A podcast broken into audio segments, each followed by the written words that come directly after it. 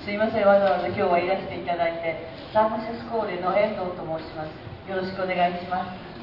でちょっと先に私の方からすいませんがちょっと座って話をさせていただいてもよろしいですか？はい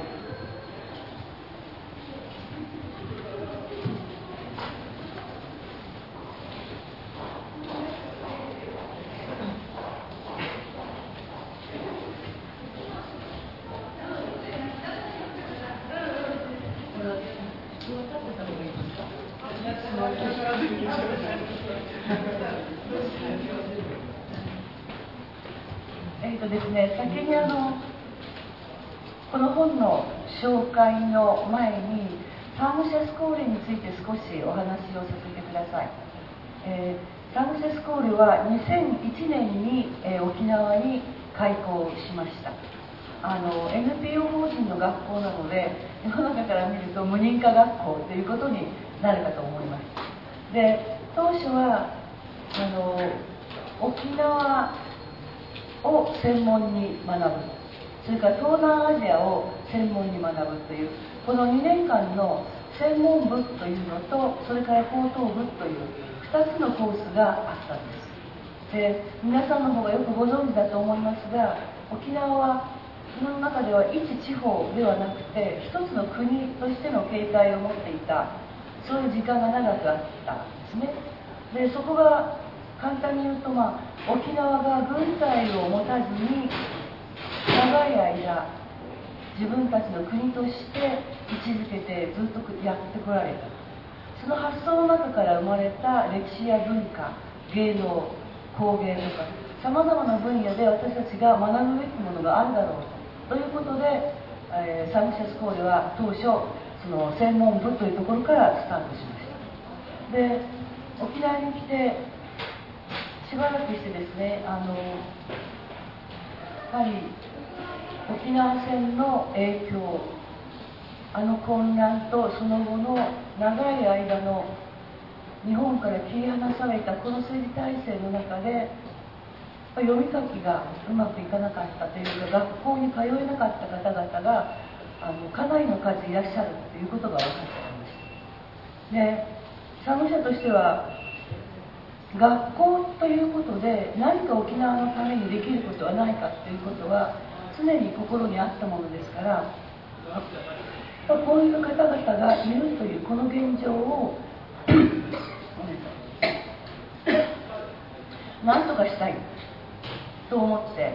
で当初は例えば県とか国とかこれ義務教育未修了者の問題ですからこれはもう憲法でこの方々の教育権を保障されなければいけない。ですから本来は国県が動くべき問題だというふうに思って、えー、そういう運動をしようかと思ったんですが皆さんご存知のようになかなかああいう組織はすぐには動いてくれない。でも義務教育未修了者の方々はもうある年代に達していらっしゃる。ちょうどこの夜間中学校が出発したのが2004年ですからもう戦後60年を過ぎている。でこれでいろんな形で運動をしていって何年もかかるよりはもう自主夜間中学校でもいいから実際にこの方々と一緒に勉強を学びを始めた方がいいだろうというふうに思って2004年の4月にスタートしました。でこれはその2003年の12月ですか？にあの「こんばんは」っていう山田洋次さんが作られた夜間中学校の記録映画があるんですけどもその上映会を沖縄でしようということになってその実行委員会が立ち上げられていたんですね。その実行委員会の方々と一緒になってあのじゃあやろうということでそれこそ机椅子辞書の果てまで全く何もないもんですからどうやって集めてどうやってやっていこうかって思った時に本当に沖縄の皆さんが多くの皆さんがボランティアとして参加します。っていうふうに手を挙げていただきました。でもうボランティアその授業をするというボランティアではなくて本当に教科書を集めてくださる方辞書をもらってきてくださる方ですね。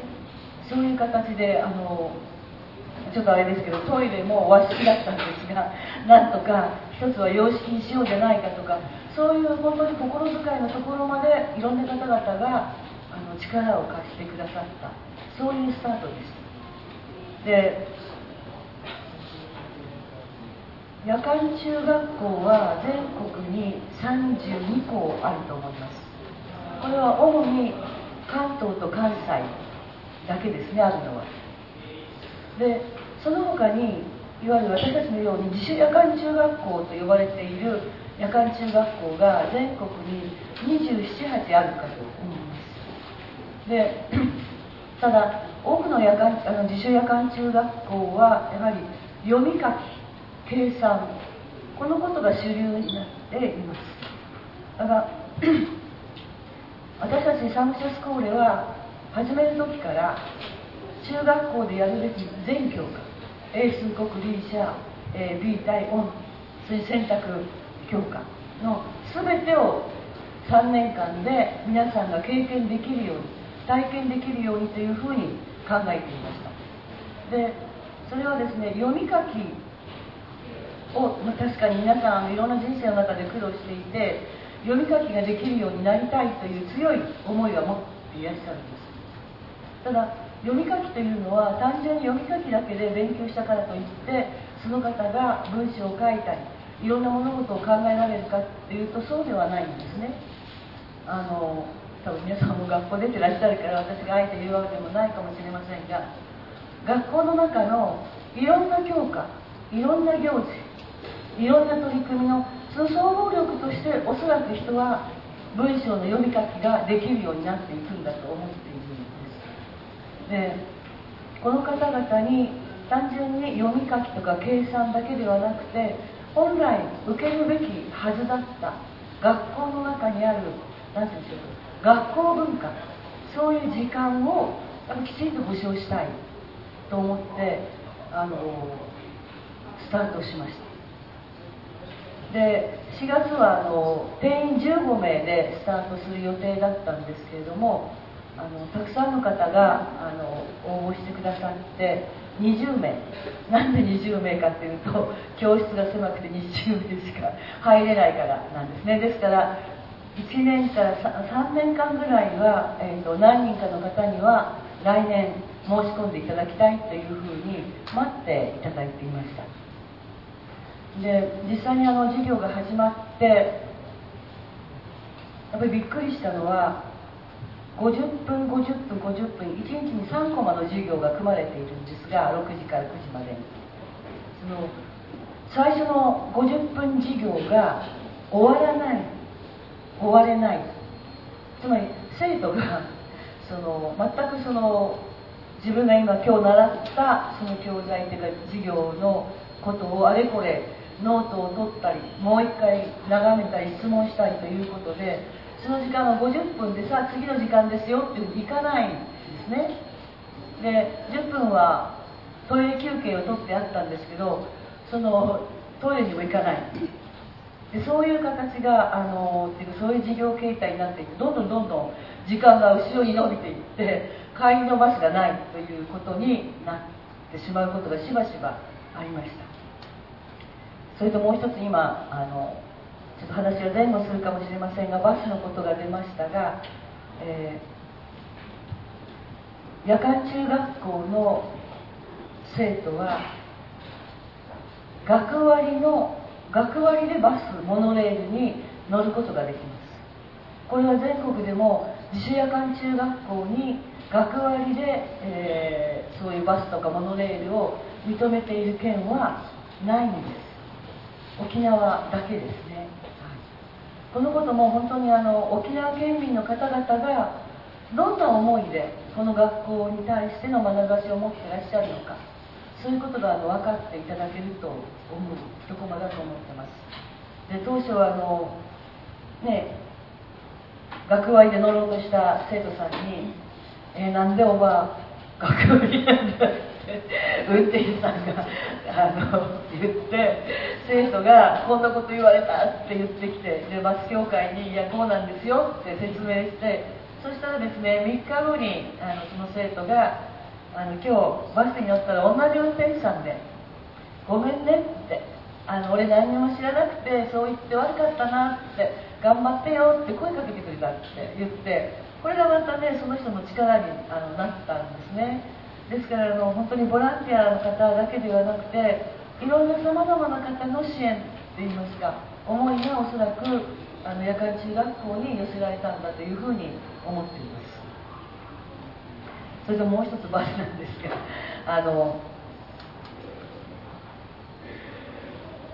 沖縄はあんまりバス事情が良くないんですね。よく遅れるしなかなか本数も少ないしということで本当は高齢者の方が通う学校というのは少なくとも南部中部北部石垣宮古というふうな各地にあったら本当に助かることだと思うんですがあのそれが出発当初なかったものであの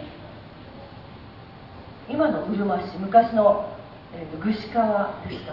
から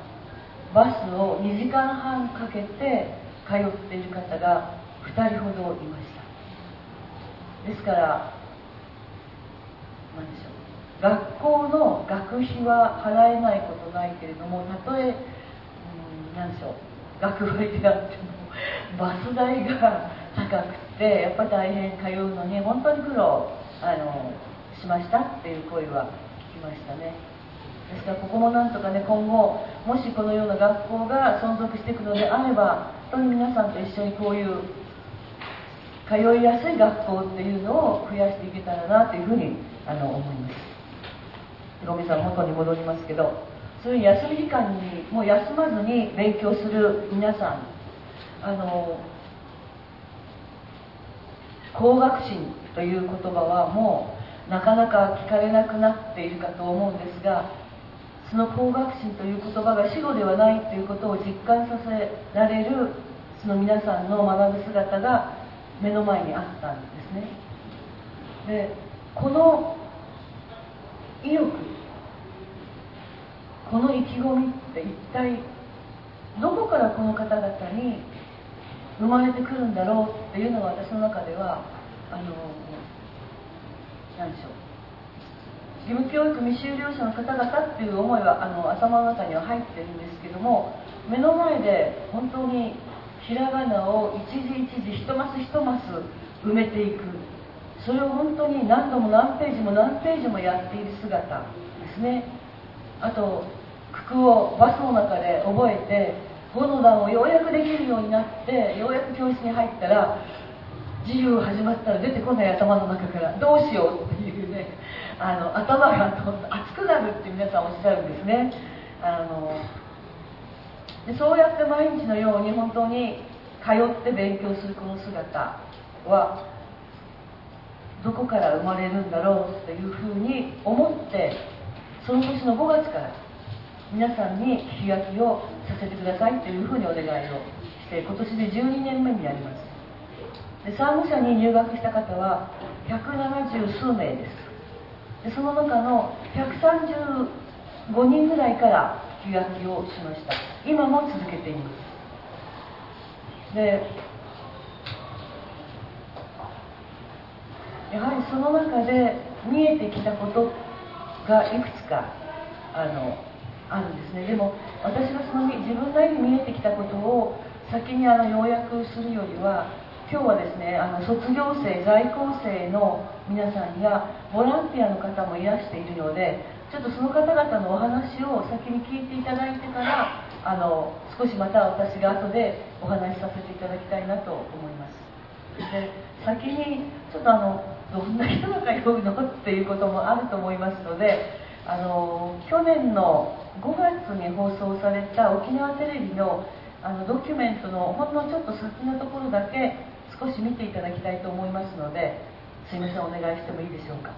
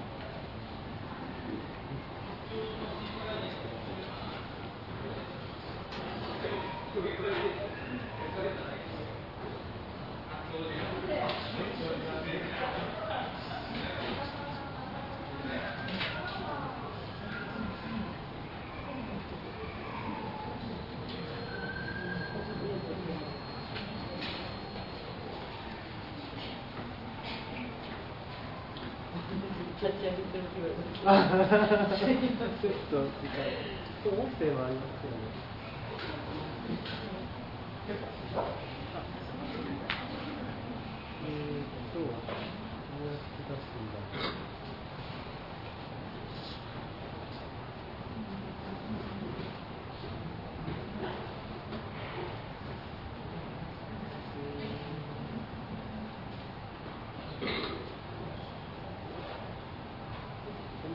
ويتوكل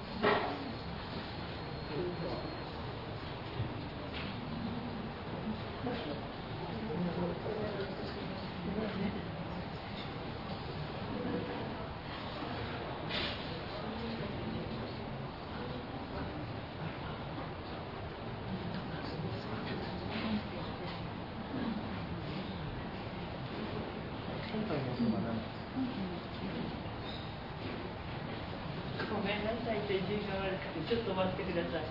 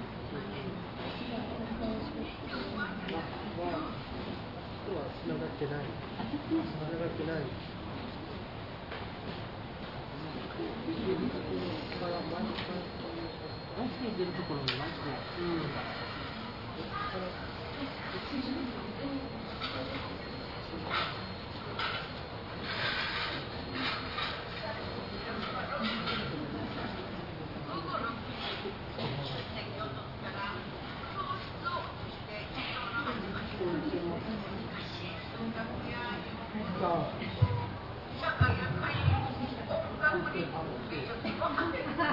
から格的です。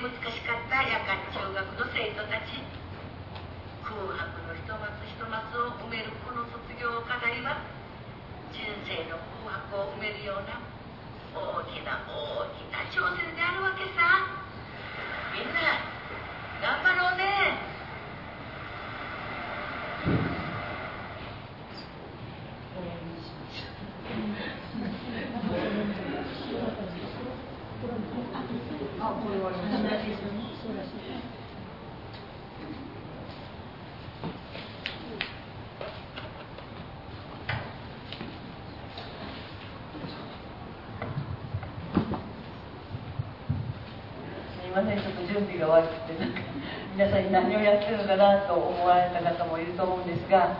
あのちょっとま夜間中学校にどんな方が通っていらっしゃるのかね、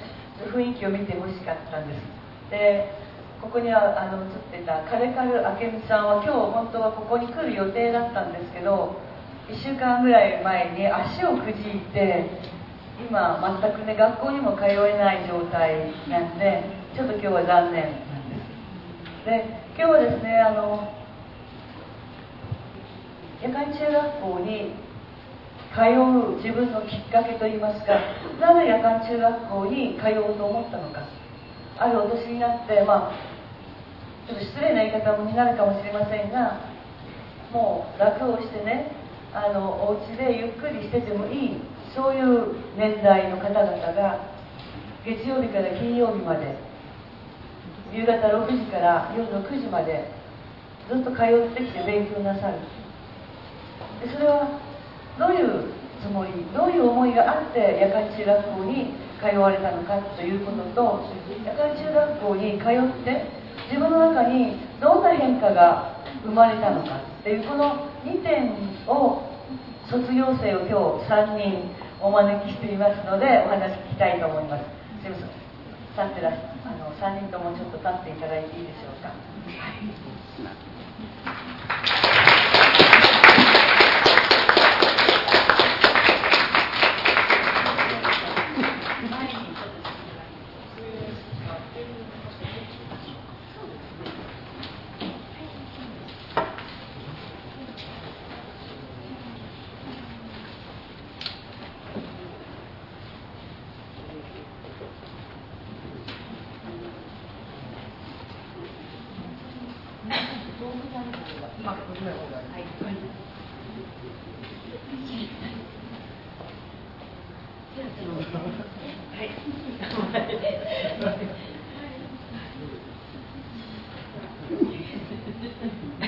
今日さん固まってますよじゃあ顔を見せるだけでも。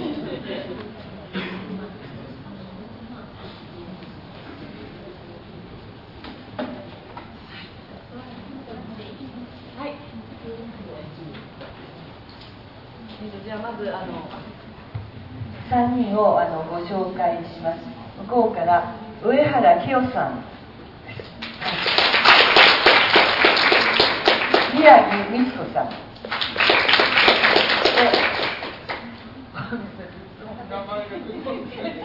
かかず恵美さんですごいで女性に年齢を聞くのはよく失礼だということもありますけどもでも皆さん別にそんなことを思ってらっしゃらなかったと思うので、えー今の年齢をまずお聞かせ願いたいと思いますはい恵美さんからちょっといいですかこんにちは。今年の6月で80歳になりました。と、私は77歳です。こん今日は11年で席が違いますので、あの戦争で席が焼けてから1年遅れで11年、今ちょうど年が80歳になりますね。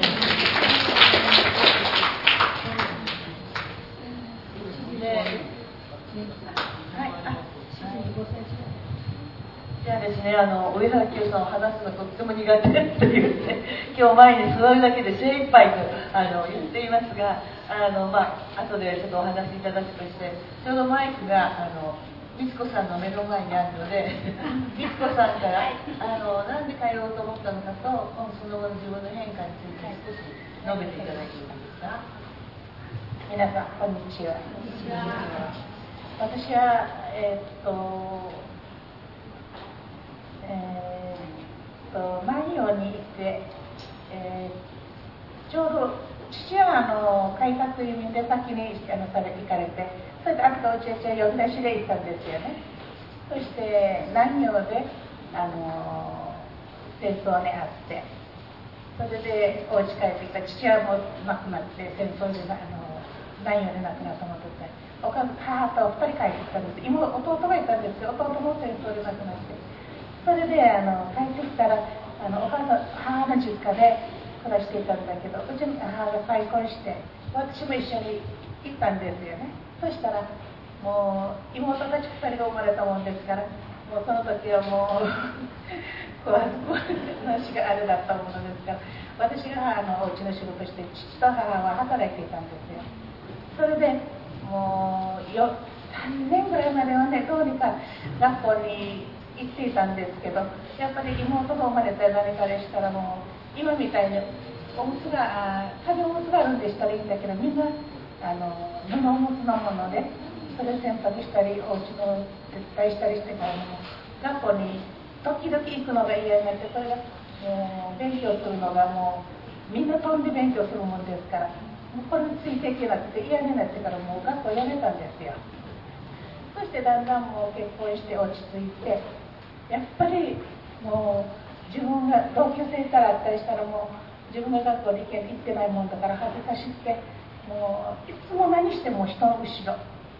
もう婦人活動してもみんな人の後ろになってたんですけどどうしても学校行かないといけないと思って。やっぱりもう本当に本土にもでも行ってからやっぱり中学校出ようかねと思うくらいでしたんです。だけどもやっぱり主婦が出るということができなくてそれでようやくあの高齢があるのうちの姪っ子が聞いてからにあのすぐ申し込んだんですよ。そしたら自分は学校出ていないのに申し込みをしたのに中学っていうところでどんなして勉強したらいいのか分かんなくてそれでも私はこれ出ていないんですけどって一応申し込みはしたんですけどもう一回電話してもこの人中あの23年しか出てないんですけど大丈夫ですか？えっとあの大丈夫ですよ。どの小学校の時から教えますからということでそれでやったら行ってやったら学校行ったら面白くてそしたら自分の字あの字が3つこうなんですよ「つ」と「し」と。もう違うのが分かって私数枚も考えの数字を書いてたんですよね。それを一時一時教えてもらって「つ」と「し」の違いも分かりました。それでもうだんだん仲間もうちは20名20名あの一緒の同級生がいたんですよ。その中から8名？7名？7名高校行きました、えーそして やっぱり山岳校では試験がなかったんですよね。校行っても試験がないと思ったんですよやっぱり年寄りだから勉強してくれるのかなと思ったらやっぱりもう普通のあの高校生と一緒にもう本当にあの何かも英語数学国語何かあの試験があるんですよ。これをどんな人ついていこうかねと思ってやっていたらもうやっぱりその科目の先生がこの宇宙中スコーレから来た人たちを集めてからに1時間前にこれこんなにこんなん出るからねこんなにこんな人出るからねって一生懸命教えてくれるんですけどいざ試験になったらみんな頭がパーなって頭白くなってもみんな忘れてるんですよ。もうの先生にもとってもすまない気もしましたんですけどどうにかこうにかもう高校卒業しました。去年の今もう本当に今まで人の後ろにしかいなかった私はこんな人前で話できるようになったというのが一番私の宝物になっています。どうもありがとうございました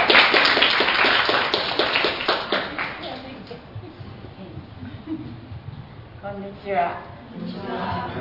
私の場合はあのまあ昭和11年生まれですから小学校1年の時にはもう戦争始まってました1年生はもうちゃんと本もあったし教室もありましたのでルンルンであの1年生で威張ってたんですけど2年生になったら国から本が送られてきました。であのお兄さんお姉さんがいる人はあの借りてくるように。でいない人は友達からあの本借りてくるようにっていうふうに2年生は中頃までやってたかな。そのその間に学校があの軍の兵舎にあの募集されて私たちは小さい腰掛け一つ持って学校から追い出されまして。それから木下勉強が始まってあの毎日その場所が違うんです。そして雨が降ったらずっとお休み。そういう勉強でもう全然なんていうの1年生で歌った歌2年生に上がって中頃までは、まあ、学校っていう学校はありましたけれどもほとんどあの授業がなかったです。それで歌う歌は全部文化でした。その文化が今でもなんかカラオケ行くと文化が出てきます。だけどその頃にあの習ったものは全部頭に入ってるんですけれども。だんだん戦後は戦後も教室も戦後どころの教室どころじゃなくてあのマーストンは一応米津っていうところに一応みんな集集団になってそこであの戦後のあの生活が始まったんですけれども。そこら中に不発弾はあるし死体は転がってるしあのカマスを持って骨拾いから始まりました。それであの高校の塔っていうのがあの米津にありますけどそこは本当はガマなんですけれどもあのそこにあの穴掘るのが面倒くさいからそこへあの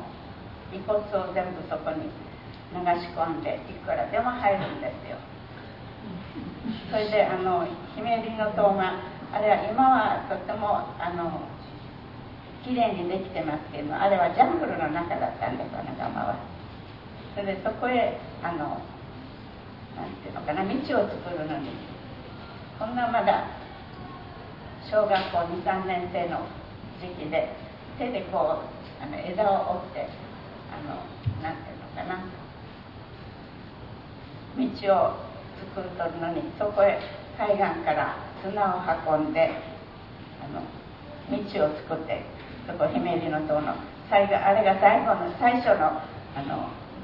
作業だったと思うんですがその道が今あんなに大きくなってます。そういうふうに勉強という勉強を一切してません。で戦後も本もない教室もない木下勉強でほとんど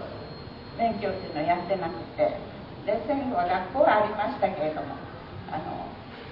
学校も校舎もないですから私たちの場合はテント、えー、テントが4年生2年生の時かな。軍からの払い下げでテントがあの何張りかありましたけれども。少ない生徒であの男子生徒と女子生徒で分かれて交代でその中にその教室を使うようになってましたけどその戦争小屋の中である日不発弾が爆発してその戦闘ごとみんなあの吹っ飛ばされて同級生がまた半分で減っちゃったんですそういうそういう時期をあの過ごしてきましたのでもう学校っていうのに忘れかけてました。それで中学ができて出たり入ったり行くには行ったけど勉強はなくてあの校舎も何もないからカラカリ作業ばっかりだったんですよ。そうしてるうちにあの生活も苦や食わずでしたのであの学校行かなくなってやめて私は母親がとてもあの足が悪くてあのとても普通に歩ける状態じゃなかったんですけどお豆腐作りしてでそれを私が町に売り売りに行くようにして学校行けなくなったんです。それで一応社会には出たんですけれどもあの学校出てないっていうことはね仕事に就けないんですよ。それであのあちこち人のあのお手伝いさんで住み込みに行って家庭だり申し出しましたけれどもなんかあの一生何かに打ち込める仕事はないかなって考えて美容室っていうのに私興味を持ってあの手に仕事をつけようと思ってなんか親の反対を押し切って私東京へ出たんです。そしたら東京ではちょうど私が行った頃にはあの給食給食するのにやっぱりねあのなんか求人広告にあの求人何人か求めますって看板に正し書き正し書きがついてたんです。それには正しな、え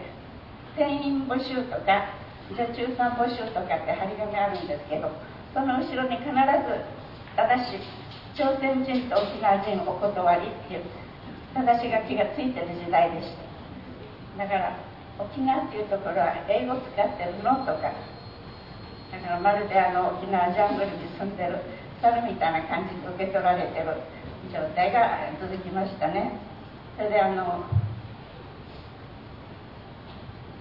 美容室に住み込んで1年半ぐらい経ってからかな。そろそろ通信教育を受けてあの勉強したいと思ったら中学の卒業証書がないもんですからあのおこあの断られたんです。通信も通信教育も受けられないんでそれである日友人に聞いたら夜間中学があるっていうことを聞いてそれでじゃあ働きながら学校行こうと思ってそこもまたあの夜間中学はあの東京都の税金で賄ってるから助ける人はあの留学できないということで断られて。でまあある程度諦めもついていろんな仕事にも就きましたけど70歳になって初めて新聞で看護者のこと聞いて慌てて飛び込みました。で一応まああの卒業はしましたけれどもなんか振り返るとこれが逆だったらどんなに幸せだったんだろうと思って。でも高校出たっていうことだけでも人の前で話ができるようになりましていつも尻込みついてた自分があの生まれ変わったような気がしてます。あの看護者のおかげです。どうぞ皆さんも看護者をどうぞ愛がってやってください。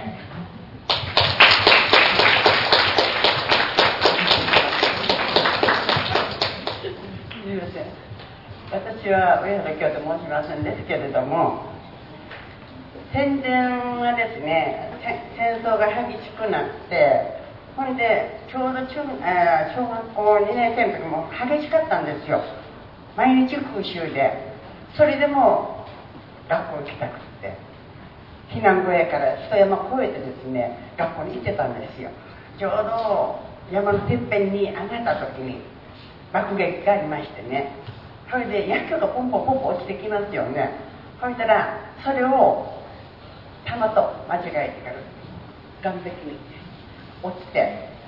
それからもう怖がってからに学校を辞めたんですけれども戦前はおじいちゃんとおばあちゃんに育てられました。ほんでそこであの避難小屋でばあちゃんも亡くなってほいで終戦すぐ直後ですね。あのおじいちゃんと2人で石垣に渡ったんですよ。西表石浜で育ちました。ほんでそこでまたおじいちゃんが亡くなってはってほんでもう一人ぼっち。もう小学2年間も一人ぼっちなんですよ。誰もいない。ほんでどうしようもないからおじいちゃんが仮装せないかったらいけないし。それで私はあのおじいちゃんの葬式代のために小学校2年の時に火葬場に石垣の火葬場に高校に入ったんです。それでそこを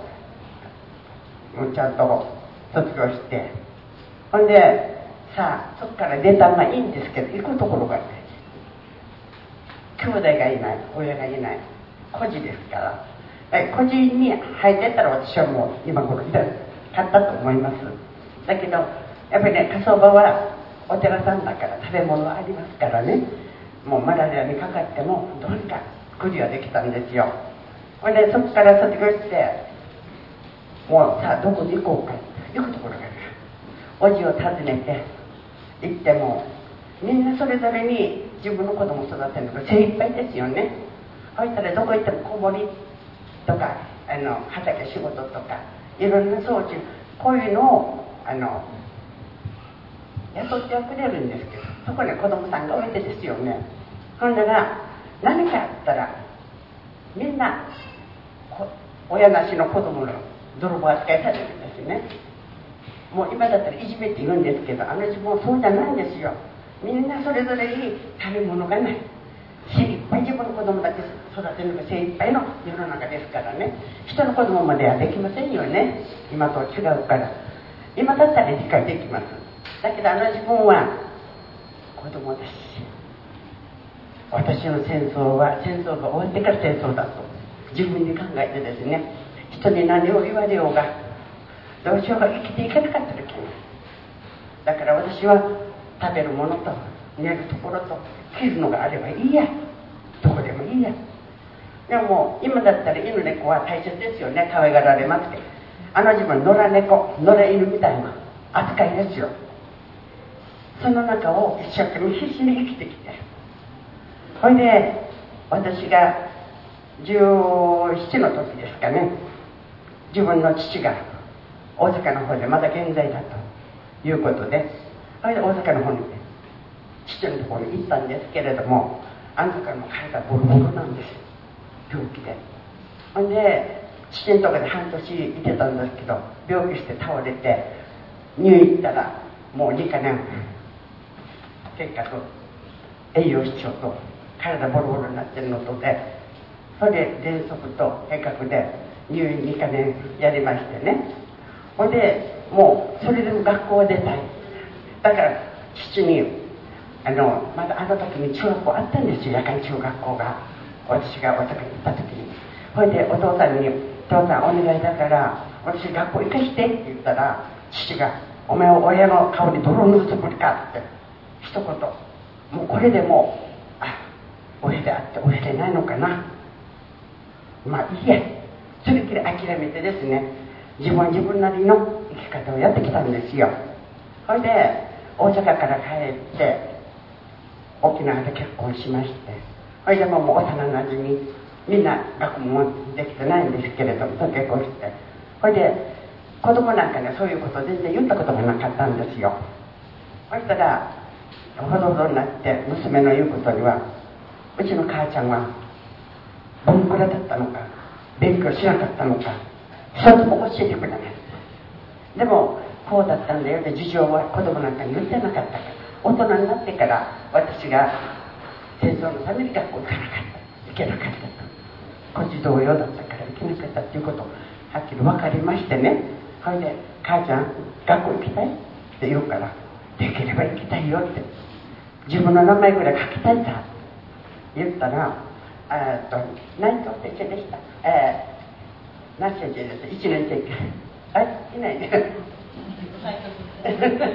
あの先生とうちの娘がちょうどの学校で夜聞かせ来ててですね。ほんでそれ知り合って看護者にお願いしてですね。娘2人に連れられて看護師に行って3年間。本当に嬉しかったんですけれども怖くて怖くて。本当に怖かったんですよ。あの大勢の中に入ったことがないから。もう怖くてバスを降りて階段登ると一人で休んで入って一人入れて階段登って「おはよう」って「バイチャー」って。それで6秒ついたんですそれまではもう近々してですね何一つできまくってとっても怖かったんですよ。だけどこの3年間で先生方の教え方がすごかったんです。私みたいな人間が何一つカタカナ一つしか書けなかったんですからこれを字が書けるように教えていただけ3年間本当に感謝でした。ほんでみんなと友達がみんなどこまで来たんだから夜間高校まで行こうよ。それでまたこっちに引っ張られてみんなで引っ張られて血捕まってあのこう私までこうかしめて高校も卒業させていただきました。ありがとうございます。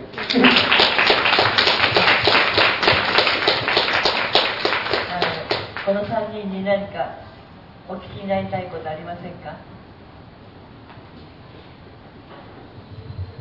じゃあまたもしもうちょっと我慢して座っててくださいあっちに座ってください、はい、あわかりました。じゃあそっちに座ってください。ごめんなさい。で今あの本当に自分の字も書けない名前も書けない自分たちにあのちゃんと勉強を教えてくださったっていう、まあ、お話があったんですけどあのサンクセスコーレで夜間中学校で1年目からずっとあのボランティアをしてくださっている野原さんをちょっとお迎えしてちょっと野原さんにもあのいろんなお話をお聞きしたいと思うので野原さんお願いできますか？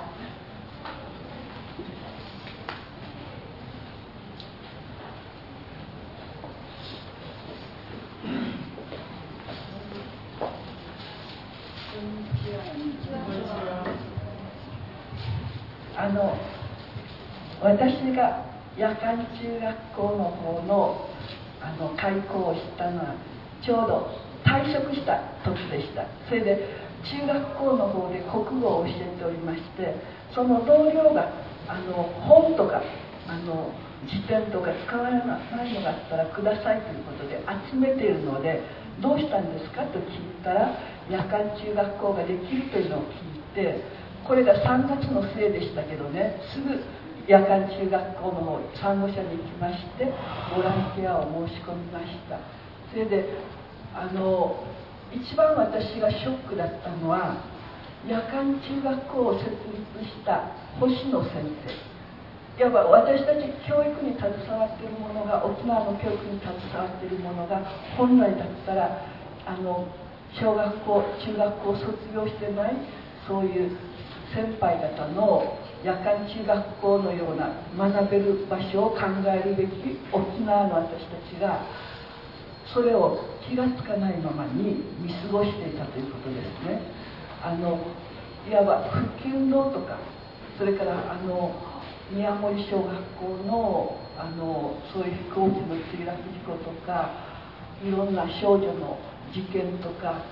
いろんなのそういう復旧運動の中でいろんなものを取り組んでそういうのに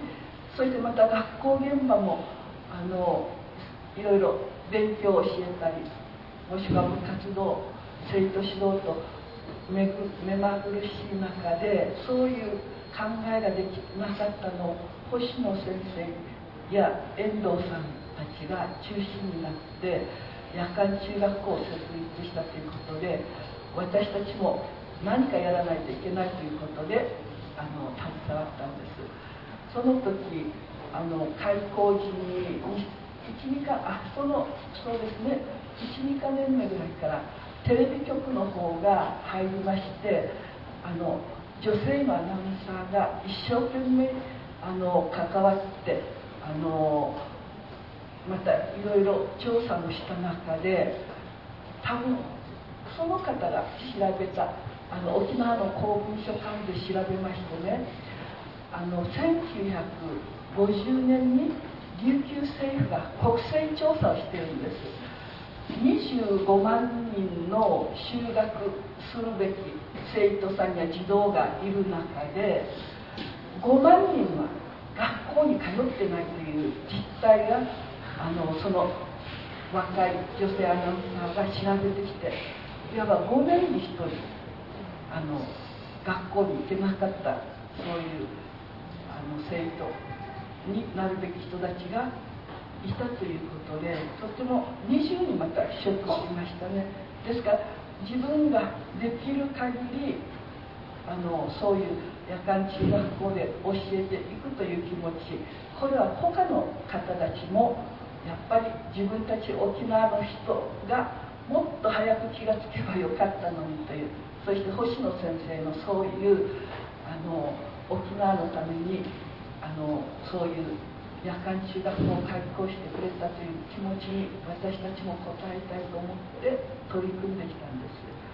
それで先ほど生徒さんのあの上原さんや宮城さんあのそして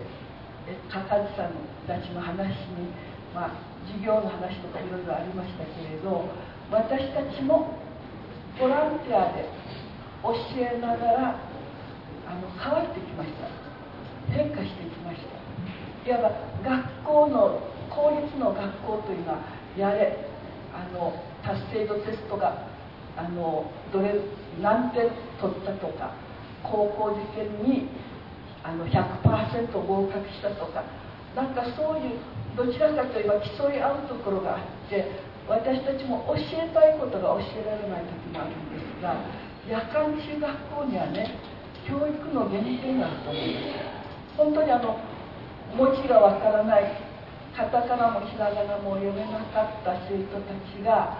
あの日本語の場合はあいうえか50音からやります。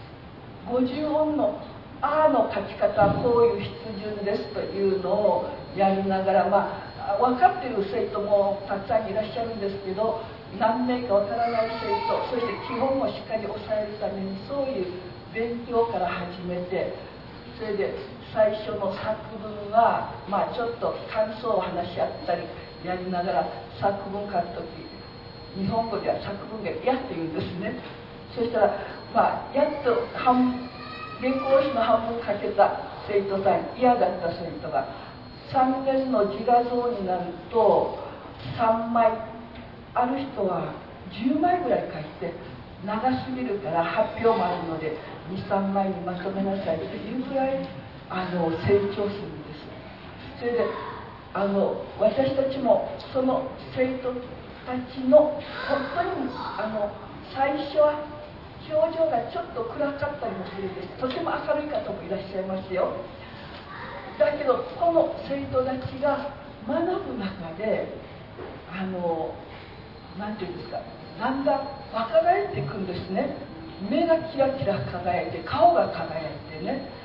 そしてあのそれを見ながら私たちもとってもあのそういうように新しい世界を物語を読んだり数学をやったり英語をやったり新しい世界をそういうふうに受け止めてあの自分の世界を広げて知識を広げてあのそういうようにあの一つ一つ反応する生徒をあの見ながら私たちもまた頑張らないといけないというの励まされるんです。教えてる私たちが、まあ、教えられて大変あの生活の達人です。人生の達人です。わからないのはいろんなのを習ったりそれからあの生徒たちがわからない。難しいって言ったらまあわからないからよかったさ私たち教えがいがあるよって言われたりするんですけれどそういうようにあの言いながら自分がまたなんかあの私事で難しい局面にあってもうやめようかな難しいからやめようかねってこの習い事とか何か他のことを言うと先生は私たちには頑張ってって言いながら自分はそういうふうに根を上げるんですからね逆に励まされたしながらねあのなんて自分も変わっていく特にまたその生活とかこの頑張り屋が多いんですね。男仕事をやりながら頑張ってきた人たち。そしてあの言葉一つ一つに重みがありまして特にあの私が忘れられない言葉はですねあの時間がないんだしね。あの教えた中で忘れられない言葉はこう言ってる。最初1年の時ひらがな習う時鉛筆の持ち方からやります。そして 2B の鉛筆がいいですよということでやるんですがその時この鉛筆を初めて握ってドラム缶みたいに重いというスイート。そして5月ぐらいになりますと6月ぐらいになりますとね頭が痛いって勉強やってる頭が痛いって言ったらこれ知恵熱ですからねってあの笑ったりします。あの励ましたりするんですけどそれからチラシ。あのごめんなさい。これよろしいです。大丈夫です。チラシの方がねあのお家に入ったらそのチラシは読めないからいつもパッとつけてたのをね。見たらね読めるって言ってからもう先生チラシが読めないって言ってね。こういう喜びとかね。いろいろそれからあの車の免許が必要で5回目か5回ぐらいあの免許勉強して失敗して5回目ぐらいとか6回目に免許が取れた。字が読めないからあの暗記してそれから教習所の先生にあのあなた方あなたはこっちは小学校の教室じゃないんだよと言われながらもめげずに頑張ってきたとかあのそれからですね一つもう一つあれなのはあの皆さんあの動画であ絵本の方でね「睡眠」というのを読んだことありますでしょ？そしたら「睡眠」というのを読むのはやっぱり私なんかあ睡眠は偉いそういう知恵があってみんなをこうまとめながらあのマグロから自分たちの身を守った命を守ったそういう知恵もあるという形で勇気もあるってそういう読み方をするしたんですけれど夜間中の生徒はね私が睡眠だと言うんです。私が睡眠というのはマグロに飲み込まれた家族兄弟それを戦争で死んでいった自分の親や兄弟たち。そして一人ぼっちになったけれど生き抜いてそして知恵を働かせていろんなことをやりながら戦後生き抜いてきた。この私こと睡眠だというこういう感想が何名かいるんです。こういうあの絵本の読み方っていうのは私も初めてあのこう聞いてやっぱりこの夜間中の皆さんの生き方というのはあの本当にこう苦しい思いとか辛い思いしながら一人でそうに生き抜いてきたあの強さというのか生命力というのかそれから意欲というのかそういうあの人生を歩いてきたということであの私も非常に夜間中学校の生徒夜間中学校で教えてよかったなってあの思いました。ぜひこれから希望する方もぜひまたボランティアの方でやってください。それからあのこの夜間中学校のあのこう現在でもあの続いておりあの何か年か前から県の補助もあるんですけれど県の補助がもうあと今年ぐらい今年あの1年度ぐらいであの補助金が終わります終わるようです。ですからあのその県の補助金が出たのは5か年ぐらいですかね5か年前ぐらいからでその以前は皆さんのカンパで持っていたんですけれどそれでこの補助金があのまた下りなくなるとあの本当にあの産後者の方のあのいわばカンパやそういう寄付が現在は補助金があるということで少なくなってますので運営が難しくなるかと思います。あの生徒さんからあの昭和7年から16年生までは県の方が補助して授業料はなかったんですけれどこれからまた授業料が出るというとこれはもうあの2か年来年ぐらいからだと思うんですけど続けることが難しい財政的に難しいところもありますのでそういうところも支えながらやって私たちもやっていきたいと思いますので皆さんもまたそういうところを心に留めてお願いしたいと思います。どうもありがとうございました。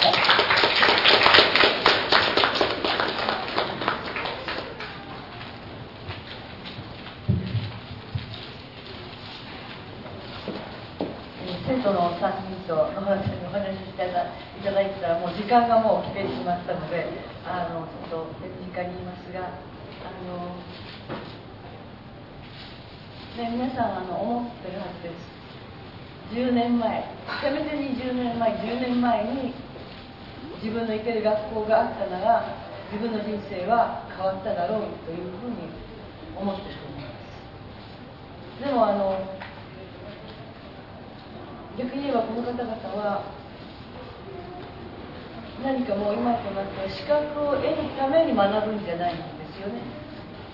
本来学びっていうのは人のいろんな成長を支えてくれるものであってそれが社会の中で有効なものとして、まあ、役に立っていくそういういわゆる資格っていうものの面ともう一つ本当に人間が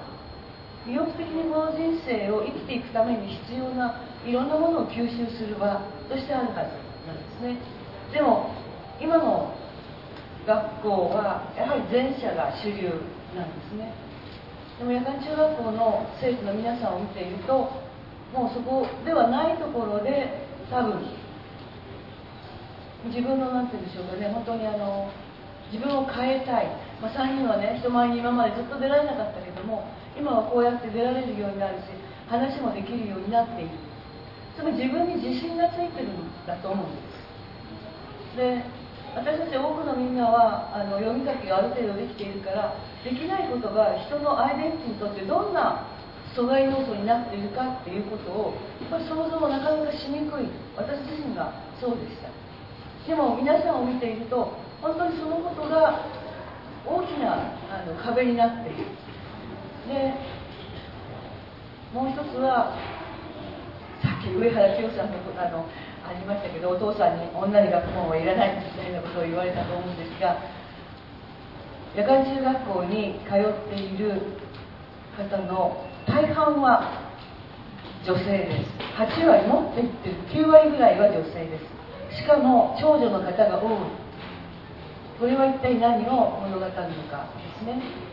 それはかつて遠い話ではなくておそらく今の私たちの生きているこの社会の中でもそれともっと違う形かもしれないけれどもジェンダーの理不尽なことってやっぱりあると思うんです。そのことを身をもって体験してらしてやっぱりそのこれからの若い人にはそうはさせたくない孫にはそうさせたくないって思いがあるっていうことも私は本当にこの方々が自分の人生から学ぶべきことをきちんと学んでらっしゃるんだなっていうふうに思っています。それとあのこれは私の全く専門外なんですけどもこのマチカン T には58人の方のあの聞き書きが載っているんです。大半の方はやはり沖縄戦を経験していらっしゃる。美智子さんはさっき語られなかったけどですよね。もう最後ということで赤い着物を着てガマの中で手榴弾を2つ持って部落の人全員が集まってただそれが不発に終わったという。経験の持ち主ですけども。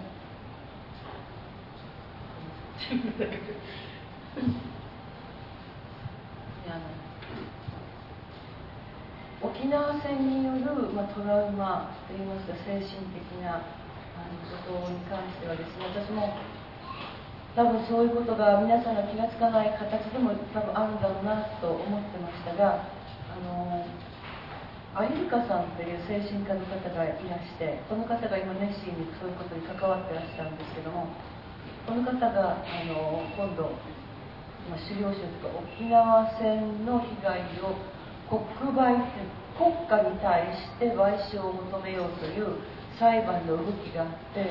まあ、その資料といいますかその訴訟の中の一部として沖縄戦による心的外傷についてお書きになられるそうです。でその中でこのマチカンティに触れていただいていて生徒が話したあの私が聞き取った中からこういう症状はそうなのだっていうことをあのお書きになってくださってるそうです。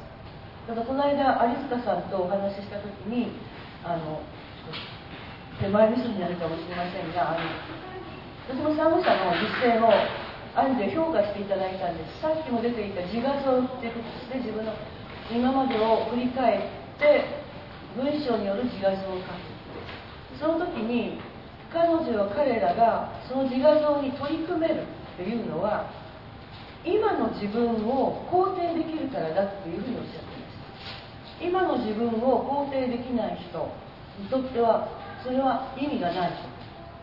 今の自分を肯定できるというふうな3年間という時間が産後者の中にあったこと。それが彼ら彼女をその次の何でしょう自分の人生を振り返ったり自分の作品をものにしたりということにつながっているだからそのことはまあ産後者が思っている以上に意味のあることなんですよというお言葉をまあかけてくださったんですね。で今日はあの本当にぜひこの本を取っていただいて学ぶことが生きる上の力になるということとある生徒が言ったんですけど勉強するってこんなにワクワクすることだったんだねって言うんですね。へえへえっていうのは変な言い方ですけどねあのやっぱりあ本当に教えられた逆に教えられたって気がしました。学ぶってそう勉強するってワクワクすること未知の世界に入っていく。そういうことをいつの間にか私たちの学校生活はどこかに置き去りにしてきたんだというふうにも教えられました。でもうちょっと時間ないんであれなんですが、えー、と今度3月13日そこにあるあの国際通りにあるテングスホールというところで、えー、今の在校生と昼の在校生が一緒になってミュージカルをやります。それはこの「マチカンティ」という聞き書きが、えー、台本のもとになっています。で皆さんさっきも言ったように学ぶけど勉強する。やっぱ人前人と混じって一緒に何かを作っていくっていうことででもお若くなるんですよね。でさっき野原さんもおっしゃってましたけど表情も若くなるしあの服装もねあの別なんです贅沢っていうんじゃなくて自分なりにやっぱおしゃれになっていくってとっても大切なことをあの気持ちの動きとして。そういうこともみんなの中で身につけていらっしゃっていく時間がある。ですからあの、まあ、時間っていも本当に辛いこと消せない傷を残してるんだと思うんですね。さっき浦島さんが自然はよみがえることもあるけども人の心の傷は残るっていうことをおっしゃってましたけど本当にね消えない傷というんでしょうか。それは誰にも癒せないものとしてあるでもあることを抱えながら他の誰かと手をつないでったり次に進んでいこうっていうあのそういう気持ちになっているこの皆さんにすみません最後にもう一度拍手をお願いします。今日はありがとうございます。